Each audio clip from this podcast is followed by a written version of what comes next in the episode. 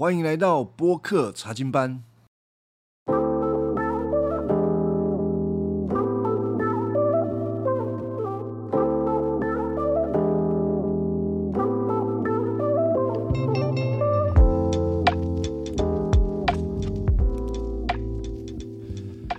我有时候会想一个问题，就是为什么人会想要躲避神，不愿意来到神的面前呢？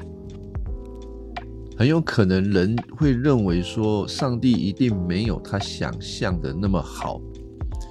神是一个很严苛的神啊，他有很多的规矩，他会要求我做什么，做这个，做那个。如果我去认识这个神跟这个神有关系的话，那我就很麻烦了，因为我凡事都要受他的管控。那如果我自己去去拜拜啊，去去找别的神明啊，哦，别的神明绝对不会管我，反而是我要求什么，我就跟他求什么。我要发财呀，我要升官啊，我要什么无所谓。反正要什么都能够去跟那个神明求啊啊，包括有些行业是要拜关公求猪八戒的。从这一些对神明的敬拜，就可以想到，其实人想要找的神明，就是听他话的神明啊，根本就不会想要去认识那个在他之上的神啊。如果真的有这个神啊，那这个神一定很啰嗦。为了不让他对我啰嗦，我啊离他远远的就好了。那为什么我一开始要讲这一段呢？因为哈，人怎么认识神，都是从人堕落之后的这种观念去，呃，自己去推想那一个神是怎么样的神，不是在亚当在伊甸园的时候。跟神面对面时候的认识，然后我们也可以观察伊甸园里面的亚当啊，就是当他堕落之后，他的心因着罪的关系，再也不能用一种很干净、很纯洁的方式来认识这个神，而是一定会带着啊他自己的呃偏见，这些偏见就是会认为神很严厉啊啊，所以他会。想要躲避神，所以在伊甸园的时候，神去找亚当出来的时候，他会躲，也是这样子啊。亚当会想说：“哎呦，我现在已经吃了那个分别善恶树上面的果子，上帝来找我，肯定是要来追讨我的这个罪债啊，所以赶快把它躲起来。”但是我们看创世纪，上帝最后把亚当给找出来，真的有给他。很严厉的惩罚吗？啊，当然，他有严厉的那一个部分，但是与其说严厉严厉啊，神也开了一条生路给亚当，所以总的来讲，神是恩慈的神，是保护亚当的神，而神呃把亚当找出来，有一个很重要的，就是要亚当让他确定你犯罪了，你做错了。接下来，我愿意原谅你，还有继续的祝福你，你就可以看见，让嗯，你就神就会让亚当百分之百的确认，神正在法外开恩。如果神没有通过这一个，就是亚当，我你要知道，你真的犯罪了，罪的工价乃是死。但是我现在给你法外开恩，就是。我帮你跟你的老婆定制了一个皮衣，让你们穿着，使他们可以暂时的借着这个皮衣活在神的面前。而这一切都是上帝的恩典。但如果没有审判，就是神直问亚当的那一个部分的话，亚当继续的活下去，那亚当不会真正的去感谢神，是神的开恩。所以，如果我们要知道恩典是什么呢？我们必须要先明白律法是什么，或者说标准是什么。不然我们怎么有可能知道什么是恩典呢？就像如果有一个小朋友，他的行为、他的习惯、规矩，他做错了，而大人很爱他没有错，但是没有嗯告诉他你是错的，而容让他一错再错，他不会觉得上帝给他的容让呃是一个恩典，他只会认为说啊，大人也没有讲啊，所以他自己也没有错啦啊，就这样子啊，理所当然啊，这个。加拉太书三章二十二节，保罗说：“但圣经把众人都圈在罪里，使所应许的福音因信耶稣基督归给那信的人。人必须要先在罪里面，才能够显出上帝是恩慈的神啊！人也必须要单单的透过信，人才会知道他的救恩是。”他自己完全没有功劳的。好，前面讲这个概念是为了要让我们引进这个创世纪的四十二章到五十章，这是一个很大的段落，总共八章，也是创世纪的最后。那这整个段落呢，让我们稍微偷看一下第五十章发生了什么事情。第五十章就是。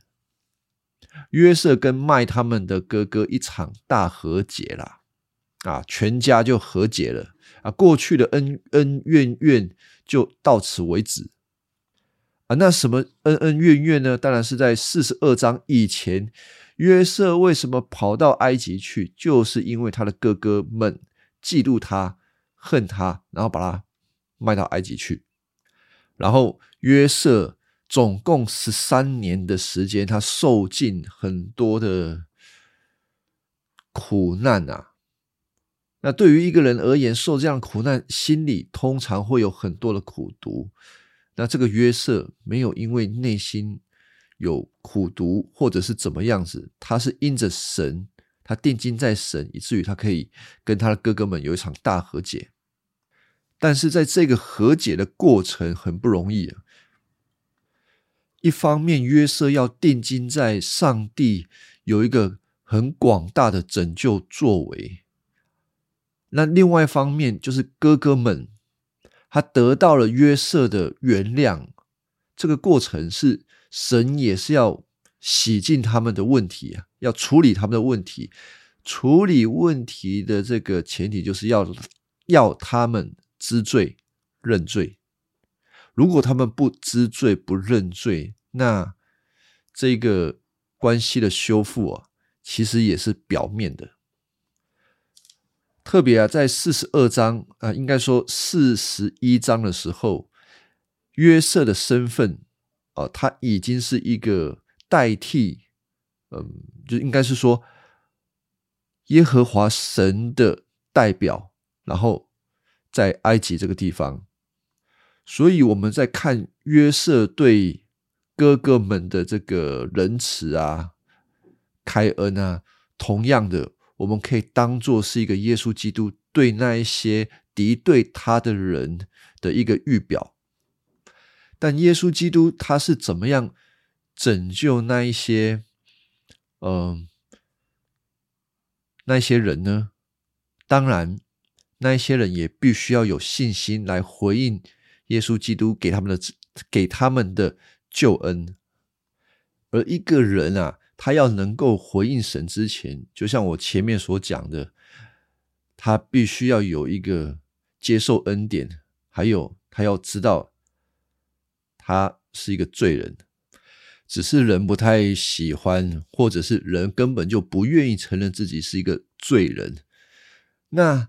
神要怎么样促使一个人可以认罪悔改，转向神呢？有一个方法，就是给他们一个极大的困难。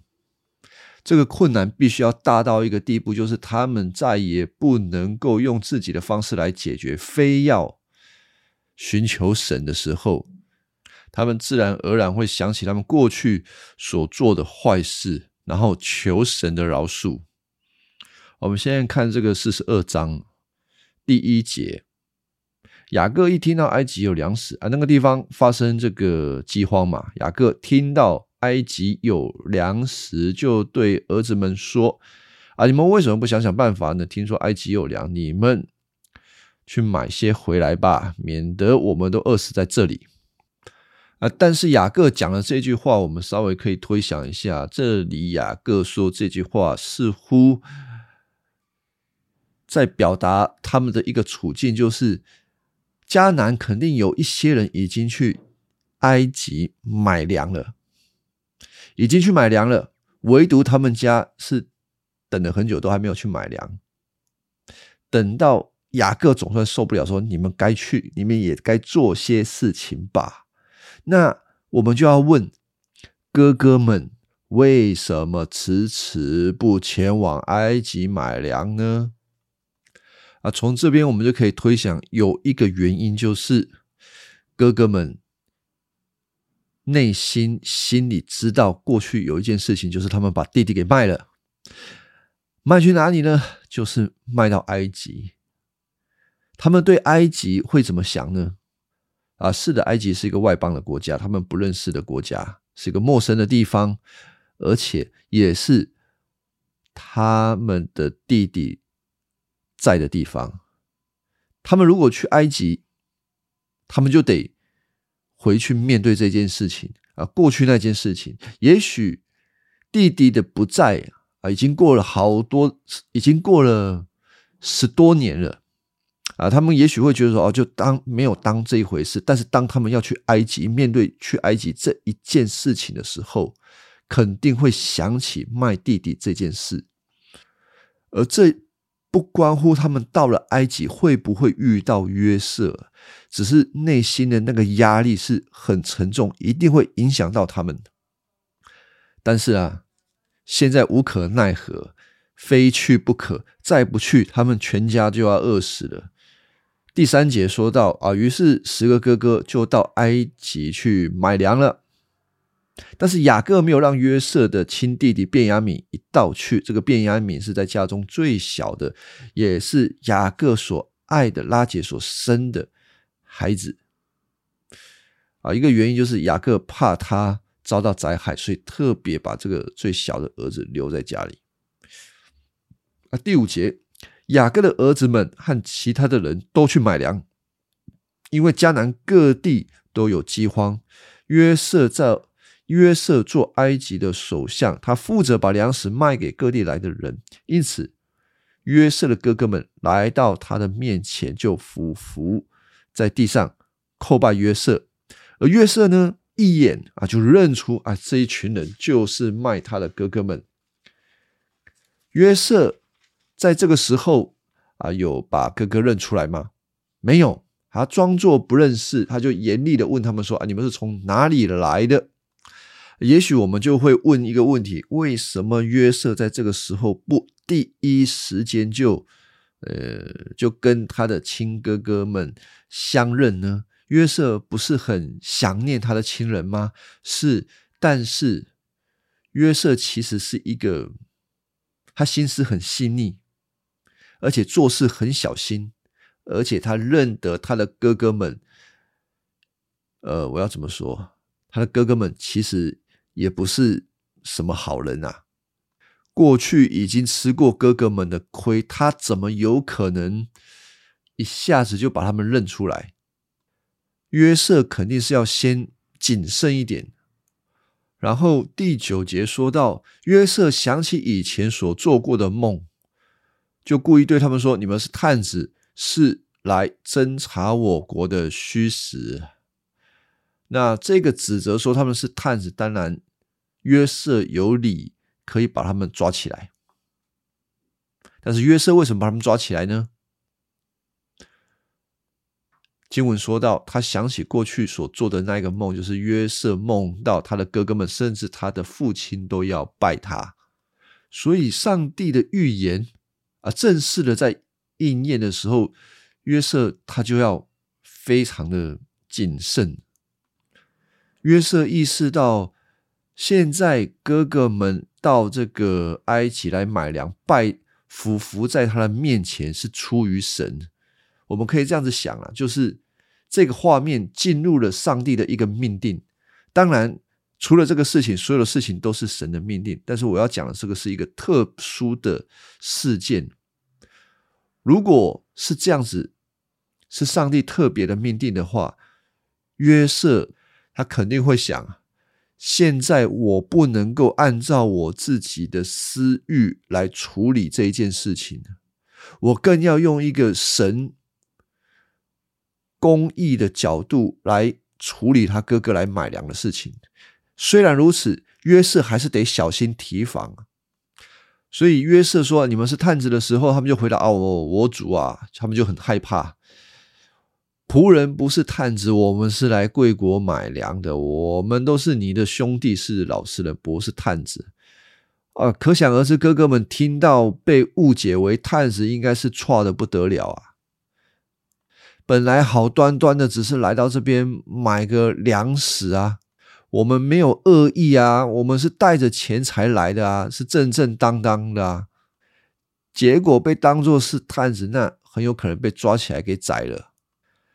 啊，他们讲完啊，第十二节约瑟坚持说啊，没有，你们就是要来监察我国的虚实。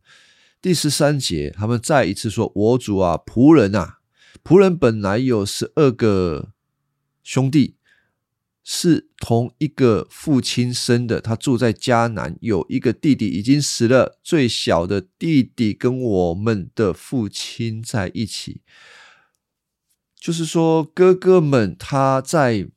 约瑟一再的怀疑他们的身份，哥哥们就一五一十的把家里的状况讲给约瑟听，好消除约瑟对他们的怀疑啊。这样子应该能够奏效吧？结果第十四节，约瑟再坚持说：“哦不，我刚说过了，你们确实是探子。”我要试一试你们诚实不诚实。我指着王的名起誓，除非你们把最小的小弟弟带到这里来，我绝不准你们离开。你们要派一个人去带他来啊，其余的人要监禁在这里，等你们的话证实了啊，不然我指着王的性命，你们都是探子。然后呢，约瑟就把他们关了三天。哦，我们大概可以猜想。这三天的在监牢里面，这些哥哥们一定紧张的要死啊！而约瑟他很有可能关他们个三天的目的，就是要他们的哥哥们很确定他们是没有任何外来的帮助的。现在没有人可以帮助他，他们只能够乖乖听约瑟的话，不然他们是回不了家。第十八节。啊，就是第三天啊，约瑟呃对他们说：“我是敬畏上帝的啊，如果你们接受我的条件，我就饶你们的命。我也要证实你们是诚实人，你们得留下一个人留在监里当人质，其余的人可以回去，把你们买来的粮食带回去给饥饿的家人，然后把最小的弟弟带到我这里来，这样可以证明你们所说的话是实话。”你们就不会被处死哦，这个话听起来很恐怖诶。最后讲什么？最后就是你们就不会死。我看这种约瑟的哥哥是吓都吓死了。他们原本活在迦南的时候是生活过得好好的，他们过去做的那些邪恶的事情也不会有人翻他们的账。他们可以自由自在的过活，可是这个饥荒一来，使他们必须得来到埃及，在这个人生地不熟的地方被关起来。现在没有人可以帮助他们，真的没有人吗？我们听众如果有看这个看圣经的时候，就会发现，其实约瑟在对他们说话的时候，已经把那个亮光给他们了。什么亮光？约瑟开头就跟他们说：“我是敬畏上帝的。”意思是什么？哥哥们要想到，如果这个埃及的宰相敬畏上帝，那你们可以活命的可能，那就是去求上帝啊！那是他们的上帝啊！难道他们的上帝不会保护他们吗？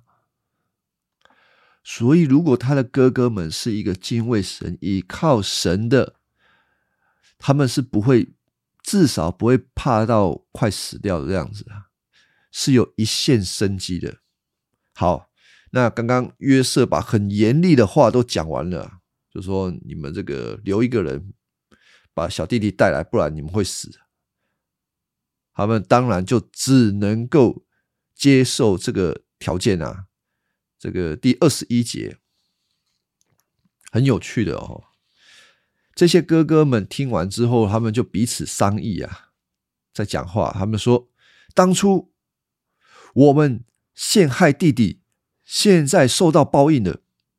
我们看见他的痛苦。”他向我们哀求，我们不加理会，因此我们遭遇到这灾难。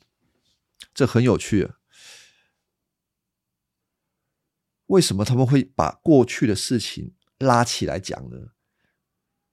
人在这种很危急的时候，面对很大的困难的时候，心里都会想到，这肯定是一个现世报。我就是做坏事，现在受到这样子的惩罚。那我先跳出来讲一下，这个现世报到底合不合乎圣经的真理呢？好，我讲啊，现世报，呃，就是善有善报，恶有恶报，合乎圣经的真理，但是不合乎上帝的恩典。好，我再讲一次。现世报，恶有恶报，善有善报，合乎圣经的真理，合乎上帝的公义，但是不合乎上帝的恩典。呃，或者我要更完整的说，应该是上帝的恩典利用了现世报。如果没有现世报，我们就很难看出上帝的恩典，所以哥哥们到了埃及，碰到这样子的一个，呃，被当做探子的一个困难啊，对他们而言是一个灾难，使他们想起他们过去所做的错事。但如果把事情再往后面延，再继续看下去，其实是神。要透过这些事情来熬练这些哥哥们认识神，然后最后有一个美好的结局啊，就是五十章。好，再说进来这个创世纪呃四十二章第二十二节啊，他们就在开始讲说：“哎呀，就当初就不要害我们弟弟啊！你看现在我们受报应啊！”二十二节吕便说。我劝你们不要害那个孩子，你们就不听啊！现在这个血债，我们来还了。好，这个他们在那边讲话的时候，吼，有点互相推脱的时候，约瑟听懂他们的话啊，他们却不晓得，因为这个他们说话的时候有人翻译啊，这个意思就是说，吼。这些哥哥们，他用希伯来文在讲话啦。可是约瑟故意假装他听不懂希伯来文啊，因为他是埃及人嘛，以为他是埃及宰相，他是埃及人啊。他们就用希伯来文讲话的时候，以为约瑟听不懂。其实约瑟很清楚，约瑟听到他们这样讲话，讲完。约瑟转身退去，哭了一阵子，然后回来，挑出西面，当着他们的面把他绑起来。约瑟在哭什么？你知道约瑟很爱哭诶，我我我没有算啊，但是我大概想一下，约瑟最少哭了三次或四次。好，这一次约瑟的哭泣是在哭什么呢？我想。这一次是约瑟跟他的哥哥们很久没有见面了。他把他过去被卖的那个伤痛，可能放在他的心里很里面，很里面，他也不太愿意把它挖出来。但是他没有想到，竟然这一天来买粮食的，竟然是卖他的哥哥们，甚至呢，在他的面前讲出当时卖他的那一个状况，约瑟就想起那些事情，这个悲伤跟痛苦造成约瑟就哭起来了。啊，其实我们看约瑟这个人，他内心是一个很柔软的人，他会因为一些嗯感动，然后就没有办法承受，就会哭。啊，虽然约瑟真的是很很难过，那甚至也许内内心会有一些痛恨，但此时此刻的约瑟，他选择用。恩慈来对待他的哥哥们啊，虽然这个时候他还没有表态，因为他必须要确认一些事情，所以二十四节约瑟就转身哭完之后，就挑出西面啊，当着他们的面把他绑起来，当然要当着他们的面啊，就要吓吓他的哥哥们了。然后呢，二十五节约瑟就吩咐人把哥哥们的袋子装满粮食，把钱放回个人的袋子。又替他们准备旅途的食物，一切准备妥当。当然，这一些准备，他的哥哥们应该是没有参与的，所以把钱放回去的时候，哥哥们也是不知道。他们以为自己是拿着自己的钱所换来这些粮食，其实都不是。这也显出他们来埃及的这整个旅程都是一个充满恩典的旅程，充满恩典，然后。想起罪恶过犯，然后呢？亮光是什么？他们必须要学习依靠他们的上帝。好，二十七节，在过夜的地方，他们当中有一个人打开了袋子要喂驴啊，发现钱在里面，就对弟兄们说：“啊。”他们把钱还给我们了，你看，在我的袋子里面，他们就惊慌失措、战战兢兢的说：“上帝为什么要这样待我呢？”哦，啊，首先我们要想一想啊，他们看到钱会为什么惊慌失措呢？啊，第一个，他们肯定不明白为什么钱会在这里，但是。虽然不明白，这并不是一个好的征兆，因为埃及人这么的凶恶，对他们这么凶啊，因为还把他们关了三天，对不对？啊，关了三天，对他们不友善的埃及人，现在钱竟然还在袋子里面，他们肯定会觉得这是凶兆。然后讲这句话更有趣，他说：“上帝为什么会这样待我们呢？”在过去的十几年里面，他们有想过上帝吗？啊，我不知道啦，但肯定没有今天这样子的胆战心惊的想起上帝。他们开始把他们生活当中的一些事情跟神连接在一起。其实，在人的生活当中也是这样子的。如果我们过得很顺遂的时候，我们不容易去思想到神；但是当我们碰到困难的时候，我们就会去想那个神。神啊，为什么这样待我？很有趣哦。人在顺遂的时候会拜各样的神明啊，可是如果啊碰到碰到什么问题的时候，他不会说关公啊、妈祖啊、菩萨啊。他们会说什么？天哪！哦，天哪！就会想到上帝了。好了啊，这样子来看吼，这个哥哥们也是好事。在过去那段时间，几乎把约瑟跟上帝都给遗忘了。透过这个埃及之旅，他们想起他们所做错的事情，也想起了神是他们的神，他们的生活的所有一切事情不应该离开神的。二十九节，他们就回到迦南，到他们的父亲那里，把一切的事情一一的告诉雅各啊，就开始讲啊，我说在埃及遇到那个首相，嗯，就是宰相啊，然后他对他们很严厉，然后盘查他们，说他们是这个来当探子的，然后也跟他们解释了说，哦，他们家庭背景一五一十的告诉呃那个宰相。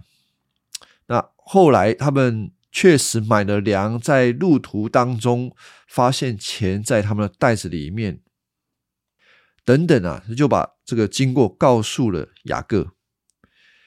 这个雅各在三十六节的时候就对他们说：“你们要我撕掉所有的儿子吗？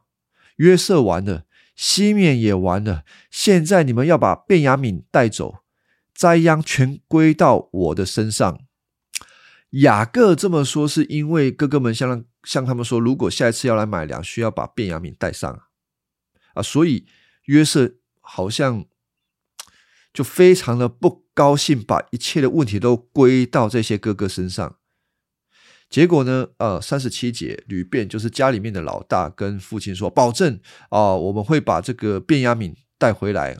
你可以，如果我们没有把卞雅敏带回来，你可以杀掉我那两个儿子，把小弟弟交给我照顾，我一定会带他回来。就是说，吕便愿意承担这个责任啊，把小弟弟带到埃及，再。”买一次粮，然后顺便把西面也带回来。但是雅各说：“我这个儿子不可以跟你们去，他亲哥哥死了，现在只剩下他一个人。他在路上可能遇到意外的事，你们要我白发苍苍、悲悲惨惨的进坟墓吗？”雅各讲这个话，可以看出来他真的很难过，很悲伤，在。创世纪的四十二章当中，我们看到了哥哥们，他们遇见神了。他们遇见神的方式是透过一个灾难，使他们面对自己做错了事情，然后过程当中思想到神。但是有一个人迷失了，而这一个人就是雅各。雅各应该要想到的是，他是与神征战都得胜的。他要如何得胜呢？就是依靠神，不是依靠肉体，不是依靠任何的势力才能啊。他要依靠神。可是我们看到刚刚雅各的说话当中，他没有神，他对他的未来没有任何的盼望。或者说，他没有把未来的盼望交在神的手里。他看重拉结的孩子胜过其他的孩子，他看重他失去孩子的危害胜过神愿意替他征战。所以啊，他说：“吼，他责备他的这些孩子说：‘你们要我白发苍苍、悲悲惨惨的进坟墓。’其实讲的很没有道理。”太过悲观，这是一个没有神的雅各所讲出来的话。但是我们也知道，雅各这个人，他就是有点啊翻来覆去，翻来覆去。其实基督徒的这个跟神的关系也是这样子啊，就是他会高高低低，起起伏伏。